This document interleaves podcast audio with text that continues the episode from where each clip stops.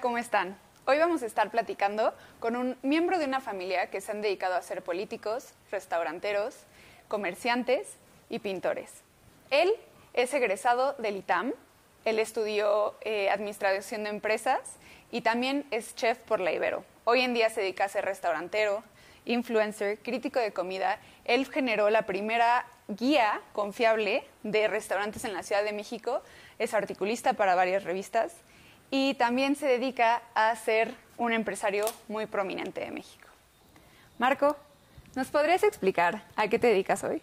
Claro que sí. Eh, bueno, hoy en día ya ha cambiado mucho de cómo empecé, ¿no? Pero hoy en día lo que me dedico básicamente es a los bienes raíces, a la publicidad y eh, el nuevo proyecto que tengo que ya tiene su, su refresh o su segunda etapa, por decirlo así, ya que están involucradas este, mis hijas, es a todo lo que es la marca MB, a todo lo que es el, el concepto de todo lo que involucra tanto la marca como la persona, etcétera. Ok, y todo este imperio que has ido formando, ¿de dónde empezó? Uf, bueno, pues te hago la historia corta para que no, para que no aburra, pero eh, empecé, eh, mira, vengo de, de familia este, 100% amantes de todo lo que es la comida, la bebida, etcétera, ¿no? Entonces, desde chavo, desde que tengo uso de razón, la comida formaba parte de mí como algo esencial. Mi, mamá de origen de bisabuela francesa, entonces este, ya 100% mexicana y todo, pero una gran cocinera mi mamá, ¿no? Y mi papá siempre fue un empresario que en una de sus cosas lo que tuvo es un restaurante, el restaurante Continental, que ya, bueno, ya cerró, pero duró 55 años abierto, ¿no? Entonces, quieras o no, este, crecí en todo lo que es este, este, este ambiente y no solo eso, sino me fui desarrollando de una manera que dije, oye, quiero ser, quiero, quiero tener algo que ver con la comida. Pero por el otro lado, está el lado como artístico, si quieres verlo, verlo así, que ya después profundizamos si quieres. Pero tuve la fortuna de, que mi abuelo fue un gran acuarelista y desde chiquito me, me orientó a la, a la pintura. Este, y pues yo tenía esas dos inquietudes, ser pintor y estar dedicado a todo lo que es la, la gastronomía y ese tipo de cosas. Pero nada más que eh, corrí con, ahora sí que digo la suerte, corrí con la suerte que, este, que mi papá me cortó el gas a una temprana edad, a los 18 años. Era un juniorzazo, por así decirlo. Pero a los 18, 18 años me corta el gas y este, no por muy bien portado que digamos. Y entonces me corta el gas y dije, oye, pues sabes qué, tengo, tengo que ver qué hago. Este, de pintor me voy a morir de hambre. No puedo dejar la pintura porque lo traigo en la, en la sangre. Este, tengo que meterme en una buena universidad o de plano no voy a conseguir trabajo después. Y entonces ahí yo creo que un parteaguas en mi vida es que me meto al ITAM, escojo una universidad pues, donde sabía que ahí tu título vale, o sea, ahí valía, y, este, y en aquel entonces pues, no había muchas opciones, o sea, el ITAM era el número uno, ¿no? Y este, bueno, y sigue siendo de las principales. De las mejores. Exacto. Y este, y me meto, me tengo que pagar mi carrera, y, este, y entonces siempre me ha encantado vender.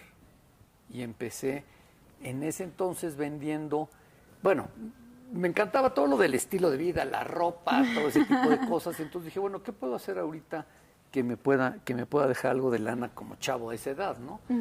Y este, y empecé vendiendo eh, vinos, Okay. empecé vendiendo latería importada, empecé vendiendo camisas con telas italianas y todo eso. Entonces iba a trabajar al ITAM y a estudiar. y este y tuve y tuve la fortuna de rodearme de muy buena gente en el restaurante de mi papá. Yo conocí a muchos a muchos clientes porque ahí fue donde yo aprendí.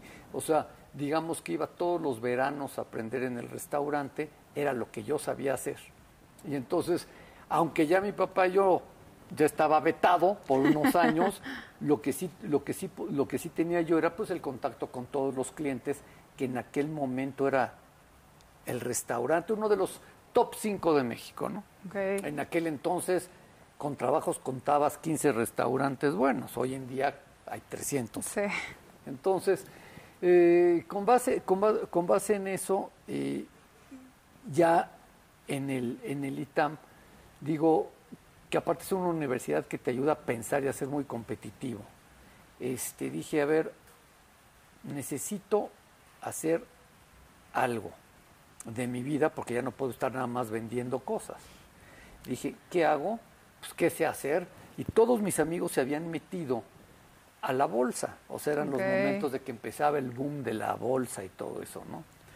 Y entonces eh, dije, oye, ¿qué puedo hacer para, para poder tener algo fijo? Si no, pues nada más voy a hacer un coyote, ¿no? Este, y dije, bueno, pues si lo que sé hacer es, sé lo que aprendí en, los en el restaurante de mi papá, en el restaurante continental. Tengo todo lo que es la comida, la esencia de lo que es este la cocina, ¿no? Por parte de mi mamá. Pues, ¿por qué no pongo un restaurante? Pero, pues, ¿de dónde saco el dinero, no? Entonces, ¿qué es lo que hice? Pues se oye muy fácil, pero sí tuve que hacer, primero creer que lo puedes hacer. Y segundo, dije, oye, ¿cómo, cómo, cómo, cómo, cómo consigo el dinero? Y conseguí el dinero juntando a cinco amigos de, tal forma de que les dije, oye, yo no cobro sueldo ni nada, a mí denme el 20% de las acciones, quédense ustedes con el 80%, yo no voy a cobrar un sueldo y abramos un restaurante, una cantina fina, porque en aquel entonces a las cantinas no podían entrar las mujeres. Okay. Y a mí me encantaban las cantinas, etcétera. Y dije, oye, ¿por qué las mujeres no pueden entrar a las cantinas? Y sí, sí es cool, ¿no? Y entonces hice la primera cantina fina en México. Y salió, salió muy bien porque de un lado tenía el restaurante y dividido por una pared la, el bar, cantina. Y dejaba yo entrar ya mujeres. O sea, dije, pues la verdad es como un bar. Y entonces, sí te puedo decir que creo que fui el pionero de una cantina fina, de una cantina donde pudieran entrar mujeres, en una cantina donde hubiera algo sí pedía yo, respeto. ¿Por Porque en los restaurantes y sobre todo en aquella época era muy usual el mandar copas y todo este tipo de cosas y se prestaba a mucha a mucha a, a malas cosas. Y algo que yo siempre hice en mi restaurante es tiene que haber que hagan no sé porque yo no tengo que pero tiene que haber respeto no dejo que inviten copas sí. entonces este a partir de ahí como que se hizo un ambiente muy padre en el restaurante y fueron yo calculo que seis, siete años de un éxito increíble. No había mesa de los miércoles, jueves y los viernes. Los fines de semana cerraba, porque es una zona donde en realidad no va gente este, los fines de semana, ¿no? Bueno, ya ahorita ya. Y entonces a partir de eso, ¿qué es lo que, qué es lo que pasa? En cuestión de, de mi etapa como restaurantero, es que veo venir la competencia. Okay. Veo venir que el restaurante empieza a ser, como es un negocio muy glamuroso, es un negocio donde a la gente le encanta invitar y, oye, soy amigo del dueño y no sé qué tanto. Yo nací en eso, entonces para mí no es glamuroso, para mí restaurante significa trabajo de 18 horas. Exacto. No ir a agarrar la jarra con mis cuates, ¿no? Entonces, este, voy viendo que en esa zona la gente empezaba a voltear a ver Mazarik, a mm. voltear a ver Santa Fe, a voltear a ver todo eso y dije, o me muevo o bye. Y la verdad me moví y este y eh, cuando me quedo con, con, todo el restaurante, porque quiebra el primer año, eso lo omití, pero es importante decirlo, ¿Qué es lo que hago? Llego yo a decirle a los socios, oye, ¿sabes qué? Me salgo, ya no, no, no hablamos el mismo idioma. Desde ahí el restaurante es donde yo me convenzo que el restaurante se maneja mucho con el corazón. Ok. Entonces, hacer lo que tú tienes ganas de que tu cliente reciba. Y a la mera hora me dicen, oye, ¿sabes qué? No, mejor cómpranos tú. Y yo con todo el dinero que había hecho en aquel entonces de, este, de vender la ropa, la bebida, las latas importadas, todo eso que me había ido bastante bien, lo había metido a la bolsa. Y cuando yo veo que en la bolsa en seis meses había triplicado mi dinero, dije, esto no me suena. Saqué mi dinero para guardarlo. Y se cayó la bolsa. Pero yo ya había sacado mi dinero. Entonces, digo, no te estoy hablando de una cantidad majestuosa, pues era chavo, todo eso, pero con eso compro las acciones del restaurante, que los socios ya dijeron, ¿sabes qué? No queremos saber. Y fue un win-win. Sí, pues sí. El riesgo lo corrí yo. 100%. Cuando yo me quedo con el restaurante solo, hasta llego con mi papá a decirle, oye, mira, ve ya, tu hijo salió muy, muy, muy hábil, préstame dinero para empezar, ¿no? me dice, no, no tengo. Dije, tómala. Nuevamente otra, otra buena, buena este, situación en mi vida, porque eso me obligó a tener que buscar alguien con quien crecer. Y de eso aprendiste de la, o sea, ¿qué aprendiste de los primeros socios que tuviste que claramente tenían diferente mentalidad en cómo llevarlos para buscar los segundos? Ah, pues que los primeros ni sabían del negocio y en el restaurante o sabes del negocio o mejor ni opines. Ok. Y que en el restaurante tiene que mandar el que opera. Ok. Siempre tiene que haber una cabeza. Y que se hagan así fracases, pero que sea el responsable una persona que sea el operador y que tiene que saber del negocio. Y la otra, que tú acabas comiendo en el restaurante como come el dueño. Ok. Ok.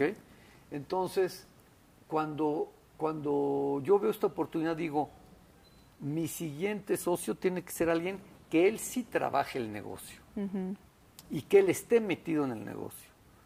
Y a partir de ahí, para hacerte la historia corta, vendiendo vinos, me topo con Pepe Cuay, que el de Grupo Junan, amigo de que le vendía yo vinos y eso, y le digo, oye, ¿tú no sabes cómo puedo crecer en el restaurante?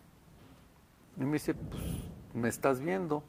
Dije, no, pero pues, tú te dedicas a otras cosas. Me dice, no, yo tengo un restaurante aquí en el sur, este, me gustan mucho los restaurantes, crece conmigo. Dije, pues, va. Y otra cosa que es importante, yo soy mucho de feeling. O sea, yo no tuve que investigar si este cuate estaba. No, no, no. O sea, dije, a ver, este cuate se ve trabajador. Me dio buena vibra. Dije, va, vámonos. Y pues ha funcionado bastante bien. Entonces, este, ha funcionado muy bien. Este, ahora sí que yo dije, vámonos, vamos a, vamos a creer, confié y este, y pues ha salido, ha salido muy bien, ¿no? Entonces, esa es como que la etapa restaurantera, de tal manera de que ya hoy en día, ¿qué pasan? Las cosas cambian, los tiempos cambian, los negocios crecen y nuestro arreglo ya cambió, ya me quedé yo como dueño de las marcas, okay. pero ellos ya son completamente los dueños ya del negocio en sí, ¿no? Ya es como una franquicia por, por, por, los nombres, ¿no? Con mis recetas, con todo eso. Y mi hermana Mónica entra en la película cuando le digo, ya, asóciate y tú tienes todo toda la, experiencia de lo que en nuestra familia ha sido la comida, pues qué mejor que la puedas replicar en los restaurantes, ¿no? Entonces, así es como llega lo de los restaurantes, digamos. Y todo lo de la, la publicidad, ¿cómo entra a la, historia? Publicidad, la publicidad entra así. Digo, yo siempre he sido muy inquieto, siempre me ha encantado todo lo que es visual y todo ese tipo de cosas y la mercadotecnia. Y una vez bajando por reforma, veo puestos hechos una porquería. Me bajo a comprar unas flores y este y le digo al del puesto, le digo, oye, ¿por qué está tan feo tu puesto? ¿Y por qué está maloliente y todo? Me dice, no, es que con trabajos hablaba español el cuate, y me dice, no, es que no tengo dinero. Le dije, oye, déjame poner el anuncio de mi restaurante y yo te arreglo tu puesto. Y pues de ahí sí, y dije, oye, algunas personas me han dicho que han visto el anuncio en Las Lomas y el restaurante está hasta, hasta la Cuauhtémoc. Dije, yo creo que esto puede servir. Y algo que yo dije, no es que yo sea la Madre Teresa de Calcuta, pero sí dije, siempre me ha gustado que si yo puedo ayudar a alguien, creo que si tú ayudas se te multiplica, ¿no? Y no es que sea por conveniencia, sino porque me hace sentir bien. Entonces dije, oye, si yo ayudo a estos cuates a transformar su puesto a, a cambio de que yo pueda este, tener mi publicidad, este, pues creo que puede funcionar. Y nuevamente, para hacerte el cuento, el, cuento corto, me doy cuenta de que puede ser un negocio. Algo importantísimo, llego a preguntarles a tiburones de la publicidad en aquel entonces y todos, nada, ni le sigas, es una porquería, están muy chicos, vas a invertir mucho, pero algo sí fue una corazonada que me dijo, no, sí va a funcionar. Y entonces me quedé, aparte yo sentía que en el momento que yo le transformaba su puesto a la persona, pues él tenía más ingresos gracias a lo que yo estaba haciendo, ¿no? Entonces era como un win-win muy parejo. Y de ahí, pues me desarrollé en sitios de taxis, en florerías, en puestos de periódicos, en puestos de lotería. Este, tuve algunos espectaculares que ya dejé. Este, y con base en todo eso me fui como que metiendo mucho a las cosas de publicidad puse un negocio de, publicidad en los baños de los restaurantes, las pilas en las mesas. Mm. Entonces, a partir de ahí fui viendo como que con base en utilizar todo lo que yo tenía a la mano para poder tener un beneficio, obviamente, pero que todo lo que fuera alrededor de esos negocios ayudaran. O, o dieran un servicio. Entonces, creo que creo que es algo de lo que de lo que de lo que ha funcionado bastante bien en cuestión de publicidad, ¿no? Sí, claro, y creo que también lo que tengo entendido es que aunado a tu restaurante fue cuando te diste cuenta que no había una guía confiable, ¿no? Algo algo confiable de ah, todo esto. Esa es como otra como otra, etapa. otra etapa, otra etapa, sí, para que para que se entienda bien. Entonces, ahí te va lo de las guías. Yo tuve la fortuna de viajar desde por, por la situación de, de, las cosas de mi papá, tuve la fortuna desde chavitititito de ir a restaurantes y a hoteles, en muchos lugares. Y desde ahí soy un enamorado también de los hoteles, spas y todo eso, ¿no? Entonces, cuando iba a Nueva York, que iba muy seguido, mi papá y yo agarrábamos la guía Sagat y nos peinábamos todos los restaurantes. Iba yo en la prepa, yo creo, o en la secundaria. Y este, y, dije, oye, qué guía tan más buena. Ya después, cuando te digo que pasa todo esto, yo digo, oye, me voy a traer la guía Sagata México, porque no hay una guía confiable. Cuando me traigo Sagata México, ya sabes, no falta el que vio una guía y me quiere piratear el negocio y la imprenta y sacan una guía idéntica. Un relajo. Y no funcionó o no funciona el modelo de Zagate en México. Okay. Por un rollo que da flojera que te explique, pero no jala. Y no jaló. Me quisieron piratear con una empresa, todo eso, hicieron el negocio y fracasaron. Entonces dije, oye, la verdad, no hay una crítica honesta de los lugares. Todo mundo que quiere ir a los lugares quiere que les pagues las cuentas. Si el de enfrente tiene cierto restaurante y quiere que tú no tengas éxito, le paga a alguien para que publique. Todo ese tipo de cosas que dije, oye, ¿sabes qué? Todo tu truqueado ahí. Tengo que ser yo el crítico. Yo ya renuncié a la Asociación de Restaurantes, etcétera, etcétera, etcétera. Tengo todo el derecho de que si pago mis cuentas, de poder este, emitir el comentario que yo quiera, ¿no?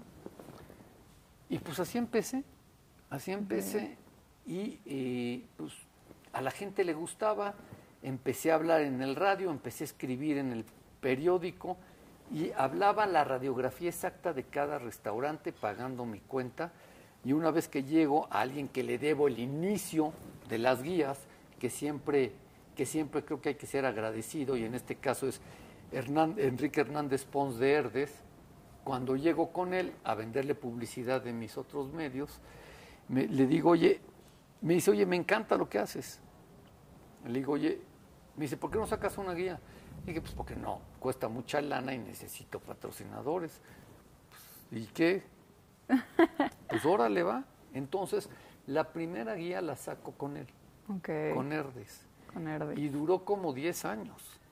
Ya después, por azares de, del destino, Herdes cambia políticas, ya no apoyan este tipo de impresos y busca otros patrocinadores. Entonces, el modelo de la guía porque hoy, hoy que todo mundo dice que es influencer y todo mundo opina de un restaurante y todo lo que tú quieras, yo sí le puedo decir a la gente, sobre todo a la gente joven que pueda ver esta entrevista, o sea, ser crítico de restaurantes, para que en realidad te crean tienes que pagar tus cuentas.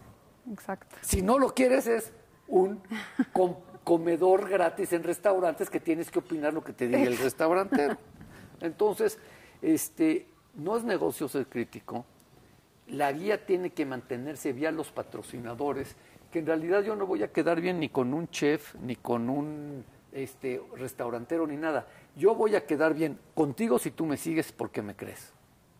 A que tú sepas que mi guía o la persona que nos puede ver o, creer la tenga o ya digital, que ahorita ya es digital en tu teléfono, este, diga, oye, le creo a este cuate, les puede gustar o no lo que hago, ¿eh?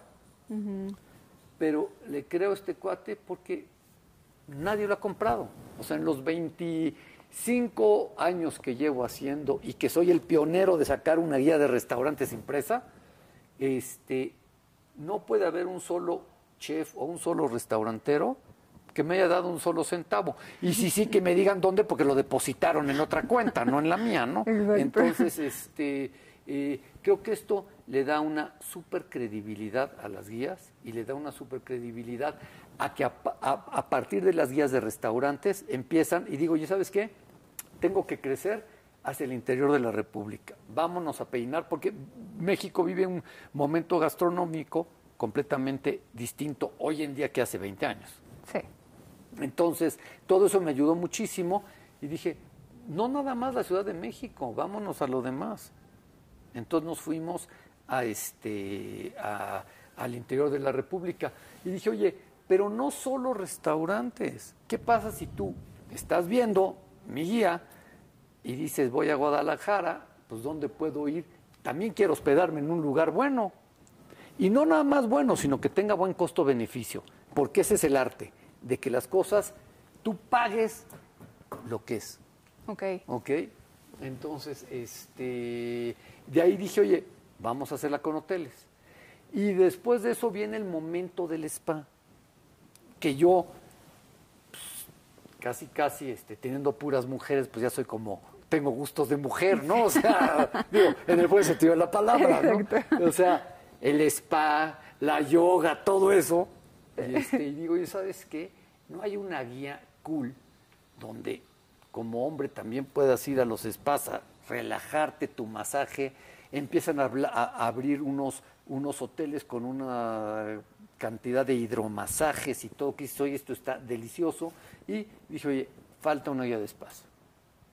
Y entonces, a partir de ahí, pues como que ya se empieza a hacer toda una gama de guías que el usuario o el, o el, que, o el que las disfruta dice, oye, creo lo que dice este cuate de las cosas y entonces pues eso es como empezó todo, ¿no? Sí. Hoy en día estamos en una nueva etapa, pero ya te platicaré ahorita. Oye, y cuéntame, ¿cuál es como el proceso de hacer una reseña? Porque tengo entendido que, digo, obviamente tu palabra es la que más cuenta, pero tienes un equipo atrás de ti.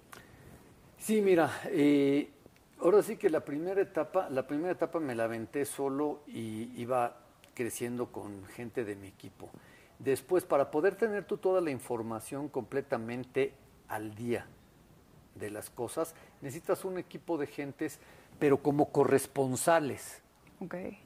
Y esos corresponsales son difíciles de tener.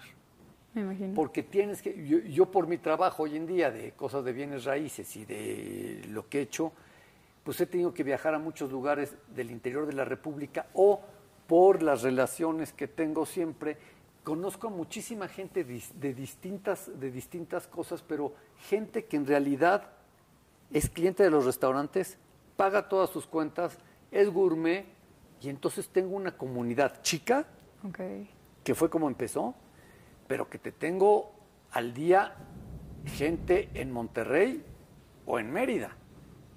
Entonces, tengo un equipo de gente que se encarga de todo eso, ¿me entiendes? Mm. Pero este, hoy en día, en esta segunda etapa, que meto a mis hijas, que ya quieren empezar a trabajar, y les dije, bueno, pues si quieren empezar a trabajar, foguense, y cuando ya estén preparadas y les lata, yo creo que algo que a ustedes les gusta, porque han nacido en esto.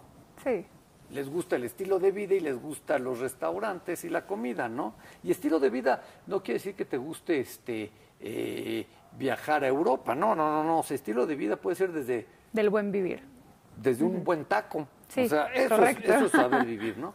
Entonces, este, ya está un agua de limón bien preparada, ¿no? Entonces, este, es importante nada más ya dejarte claro que hoy en día, con esta nueva entrada de, mis hijas, se crea una plataforma, una plataforma muy interesante que acaba de salir, donde mm, hicieron o hicimos una un sitio app. Ok. Es un sitio que tiene este documentado un contenido increíble y ese contenido o ese, todo ese sitio con todas las recomendaciones de los restaurantes, pero no solo ya de México, ya está Nueva York, ya está Los Ángeles, ya está este, San Diego, ya está Houston, ya está San Antonio, los que quieras, Madrid, Londres, etcétera. Eh, tú ya lo tienes al alcance de tu mano. Ok. Entonces, este es más, te lo puedo presumir para que no, para que no creas que no. Tú ya lo tienes aquí como app al alcance de tu mano las mejores recomendaciones. Súper. Y ahí justo son todas tus Tú le aprietas restaurantes y ya tú sabes si es México o el resto del mundo. Órale. Y vienen todas las ciudades, ¿no? Y quieres teclear la ciudad y aquí tecleas la que quieras y te sale. Entonces, hazte cuenta, aquí pones este, lo que quieras, Oaxaca, y te salen todos los restaurantes de Oaxaca que ya están curados por nosotros. O sea, es una curaduría donde no vas a encontrar más que lo que en realidad vale la pena. Okay. O sea, somos como una boutique de recomendaciones para que tú tengas una experiencia en los restaurantes de buena, excelente, pero en las principales ciudades de México y el mundo. Aunado a un contenido súper cool y aquí adentro viven dos cosas que, han sido importantísimas, las guías y las recetas. O sea, la gente busca mucho las recetas porque siempre me ha fascinado la cocina, no tanto cocinar, sino idear una receta y sacarla, ¿no? Y eso hago mucho con mi hermana Mónica, que, que, que ideamos recetas tan, tan, ella las cocina y yo las pruebo, ¿no? O sea, yo soy, eso sí es lo que me encanta probar, ¿no? ¿Y, y en, en, la app ¿qué, qué rol tuvieron tus hijas? Porque supongo que ellas fueron las que Ah, sí, mira, este, en realidad cuando les dije, oye, encárguense ustedes de poder darle una nueva etapa a todo esto, porque ahorita por mis otros negocios no he podido tener el tiempo, me dicen, oye, súper. Entonces dije, bueno, pero hagan algo fregón y de primera. Y todo fue hecho en la pandemia, ¿eh? O sea, cuando nadie invertía, o la gran mayoría, yo dije, vámonos, órale va, pero hay que hacerlo bien. Entonces lo hicimos este, con unos de digitales muy buenos y ellas se involucraron en todo. Yo ya nada más estaba decidiendo, oye, si me gusta o no me gusta, hay que hacerla para aquí, que sea un mensaje fácil para que la gente lo pueda atender en su pantalla, tan, tan, tan, tan. O sea, más que nada ya ahorita utilizando un poco la experiencia que he tenido a lo largo de todo esto, ¿no? Sí, no, y, cuéntame, ¿qué tan difícil es irte actualizando en este giro? Porque quieras que no, o sea, tú me, cuentas del arte del buen vivir, de que te gusta todo esto, y llega un punto donde te preguntas, ¿qué estás buscando? ¿Marcar tendencia o seguir tendencia? No, mira, yo, yo creo que es una... Eh, son las dos. O sea, tú tienes que estar siempre al día en todo esto que hoy es labor de chamba de mis hijas, ¿no? Tienen que estar al día y esto se oye muy fácil, pero para estar al día requieres de equipo de gente. Digo, no lo ves aquí, pero, este, pero está en mi oficina. Este, requieres de estar al día en lo que está pasando. Nosotros tenemos ya una, una como red donde podemos accesar o la gente nos manda mm. lo nuevo, las aperturas, porque a tu usuario lo que le tienes que dar es todo, todo, todo en la mano. O sea, tienen que tener aquí lo que es. Entonces, eh, eso te lleva tiempo. Y por otro lado, en cuestión de lo que es estilo de vida, que también viene en el sitio, por así decirlo, ahí puedes ir innovando muchas cosas. ¿En qué puedes ir innovando? En, este, en cosas que estamos sacando dentro de la propia, este, dentro de lo propio que es MB, estar innovando en guías que vienen como la guía de maridaje y vino. ¿Para qué? Para que los jóvenes se civilicen a tomar vino, para que se le quite el estigma al vino de caro, payaso y lo que tú quieras, y dejen de brutecerse con shots. ¿Sí me entiendes? O sea, oye, disfrutar un buen vino y que lo marides con algo rico de tu casa, no tiene que ser este caro y este y aburrido y este y, vienen ese tipo de guías que ahí tienes tú que ir innovando, tienes que ir innovando. La infografía hoy en día manda sobre el texto aburrido ese tipo de cosas, ¿no? Sí, claro. Y cuéntame, para ti así como tal, ¿qué es el buen vivir? Mira, para mí el buen vivir más que nada es la calidad de, de, las cosas, ¿no? O sea, y digo calidad en todo, pero calidad desde un queso, que puede ser un queso panela, pero de calidad, o puede ser este un vino que aquí no tiene que ser ni francés, ni caro, ni un chatón, ni no sé qué tanto. Aquí tiene, puede ser un vino con un super costo-beneficio. Que el chiste del buen costo-beneficio en todo, desde zapatos, almohada, lo, que sea, es que lo que tú estás pagando valga. Pero en todo, en absolutamente, todo. Y eso te da calidad. O sea, porque entonces te vuelves exigente pero en absolutamente tu día a día. O sea, desde que todo tenga que ser que no te vean la cara con el precio. O sea, eso es no. Yo soy enemigo a que lo caro es lo bueno. Yo soy enemigo a que lo muy extravagante es lo mejor o, o, de oro. No, no, no, no, no. Para mí lo más importante es el arte de la sencillez. Y si tú logras que la sencillez sea el lujo, ya la hiciste. Lo que pasa que es dificilísimo.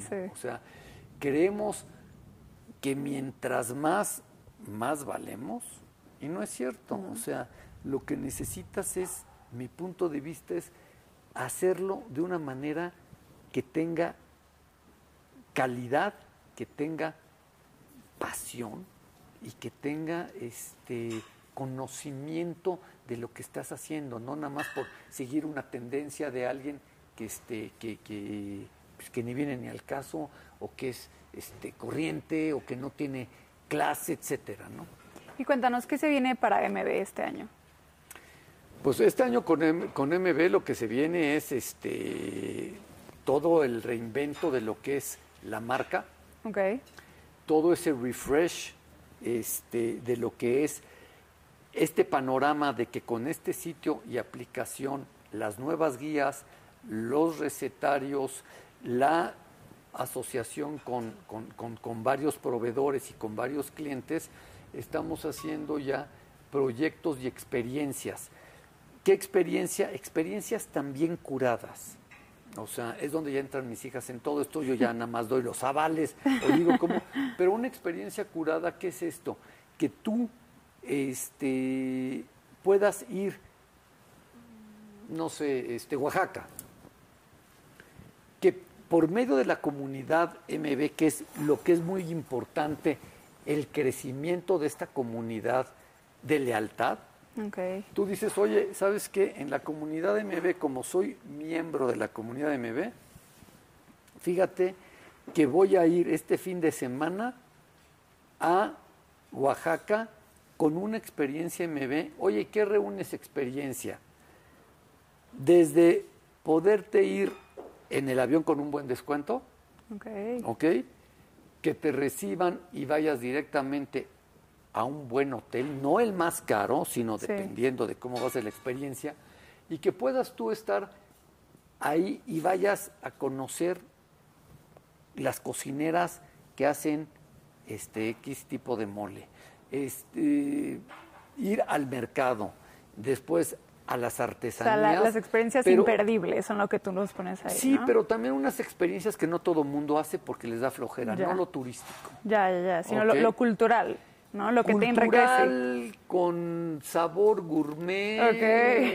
Digamos que un 80% que gire alrededor de una experiencia de no nada más ir a, ah, mira, ahí hacen el mezcal. Mm, ya. No, o sea, eh, ¿por qué, cómo que te dé una plática muy corta sin que te aburra el maestro mezcalero, que marides algo de la cocina donde está este, la, la- la mayora o la cocinera, no el gran chef, ¿sí me Claro. entiendes? O sea, donde sientas el sabor del lugar, ese es el tipo de experiencias que estamos haciendo, o también desde catas con buenas marcas como un Macallan o como un este, este, Dobel, ese tipo de cosas, ¿no? Ah, pues súper interesante. Digo, ya por último, ¿qué le podrías decir a tu yo joven de que podría estar ahorita allá afuera, que quiere seguir tus pasos? Eh, ¿Cómo lo podrías aconsejar? ¿Qué consejos le podrías dar? ¿Qué tips? Pues mira, la- la- la- el primer tip que yo le daría es uno que crea en él. ¿Ok? El segundo es que lo haga con pasión. Okay. No con compasión a los otros, con pasión, o sea, passion, ¿no? Compasión, algo importantísimo, siempre con respeto. O sea, ¿es un lema o es la palabra que yo utilizo? Respeto y educación. A partir de ahí, Lo que sea. todo fluye, ¿no? Y este, y creo que, creo que, creo que la tenacidad es importantísima, pero una palabra, una palabra que yo, para mí es igual que el respeto, disciplina. Si no tienes disciplina hasta en lo más, hasta en lo mínimo, es muy difícil que tengas éxito porque el éxito es matemático. Si tú tienes disciplina, si tú crees, si, si lo haces con pasión, pues, digo, no sé, solo que te mueras no llegaste, ¿no? Entonces, este, ¿y qué pasa con la disciplina? ¿Por qué disciplina? Pues para que digan, oye, ¿por qué disciplina?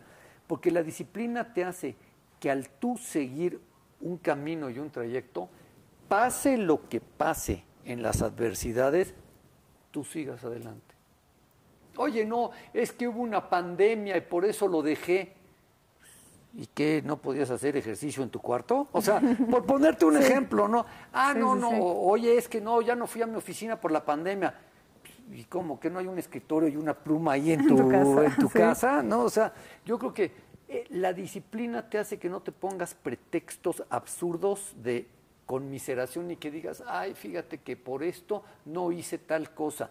Yo no creo en eso.